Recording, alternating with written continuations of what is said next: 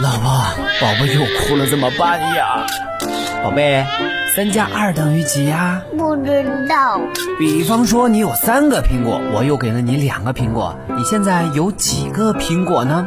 嗯，一个，太多了我也吃不下，都给你好了。啊！妈妈，我肚子疼。妈妈，为什么兔子有两个耳朵？带娃神器，我的育儿好帮手，为你解决带娃烦恼。神器在手，带娃不愁。嗨，大家好，我是樱桃，欢迎收听本期的带娃神器。上期节目，我们和梅尔斯国际少儿英语创始人冯亚楠 Nancy 老师聊了很多关于孩子英语启蒙的话题。就有家长给我反馈，樱桃老师，我们家长工作这么忙，回家后也很疲惫呢，有什么好的方法能够在家给孩子一个学习语言的氛围呢？Nancy 老师，对于家长提出的这个问题，您怎么看呢？嗯，好的。其实，在选择英语学校这件事情呢，我认为家长应该非常理智啊，最好不要跟风。如果您的选择学校的理由仅仅是因为，哎，我朋友的孩子在这里学，所以我也要在这里学，这个理由可能显得就不那么足。对于孩子来说呢，选择学校其实有好几个层面的问题。你要先想好，哎，我的孩子为什么要学英语？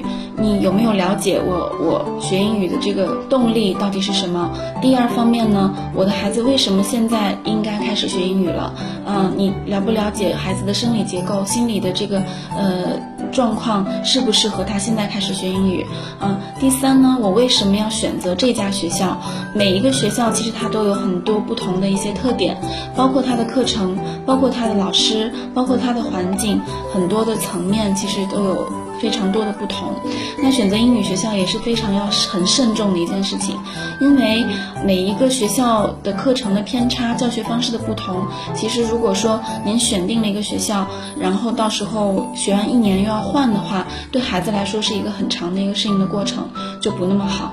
课程我觉得当然是比较重要的一方面，家长要去看这个课程呢是否是呃符合孩子的这个兴趣和发展的。嗯，那我们的课程其实有多种多样，有的学校呢它有自己研发的一些课程，有的学校呢它用的是一些国际比较通行的认可的一些课程。其实英语课程这个事情大体上来讲啊没有太大的区别。从我们对这个市场的了解来看的话，因为英语教育还不像美术教育，可能近几年的这个课程才刚刚开始兴起。英语课程这件事情，已经就是在中国也有几十年的这个历史了，所以现在其实都有很深厚的一些基础。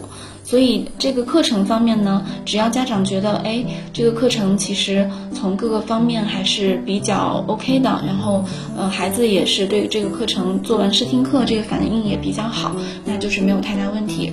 另外一方面，可能可以看一下学校的资质，比如说，因为现在的很多市面上的学校也不一定有完整的资质，一般的英语学校，呃，按照国家的要求是需要有两个证的，一个是教育局颁发的教学许。可证，另外一个是民政局颁发的个民办非企业登记证，或者是营业执照啊，工商局颁发的，所以要证件齐全，这样子的学校呢，可能比较有保障，因为是毕竟受到国家的监管。那另外一个家长比较重视的方面，可能是老师。我觉得比较重要的方面，可能主要是看老师和孩子的一一种互动，不存在说特别好的老师，还是特别一般的老师哈，这样子，我觉得老师很难去这样子去分，因为哪怕即便是他是比如说国际名校校。哎，留学归来毕业的一些老师，但是如果他不懂得怎么教孩子，那也不一定合适。而且每个孩子他的这个性格特征还是有所不同的。嗯，有时候选择老师也是要看这个孩子和老师的本身的契合度，这些就比较重要。感谢 Nancy 老师的做客，也感谢宝爸宝妈们的收听。想了解更多育儿知识，欢迎您下载喜马拉雅蜻蜓 APP，搜索“带娃神器”，订阅收听。我们下期接着聊。神器在手，带娃不愁。带娃神器，我的育儿好帮手，为你解读带娃烦恼。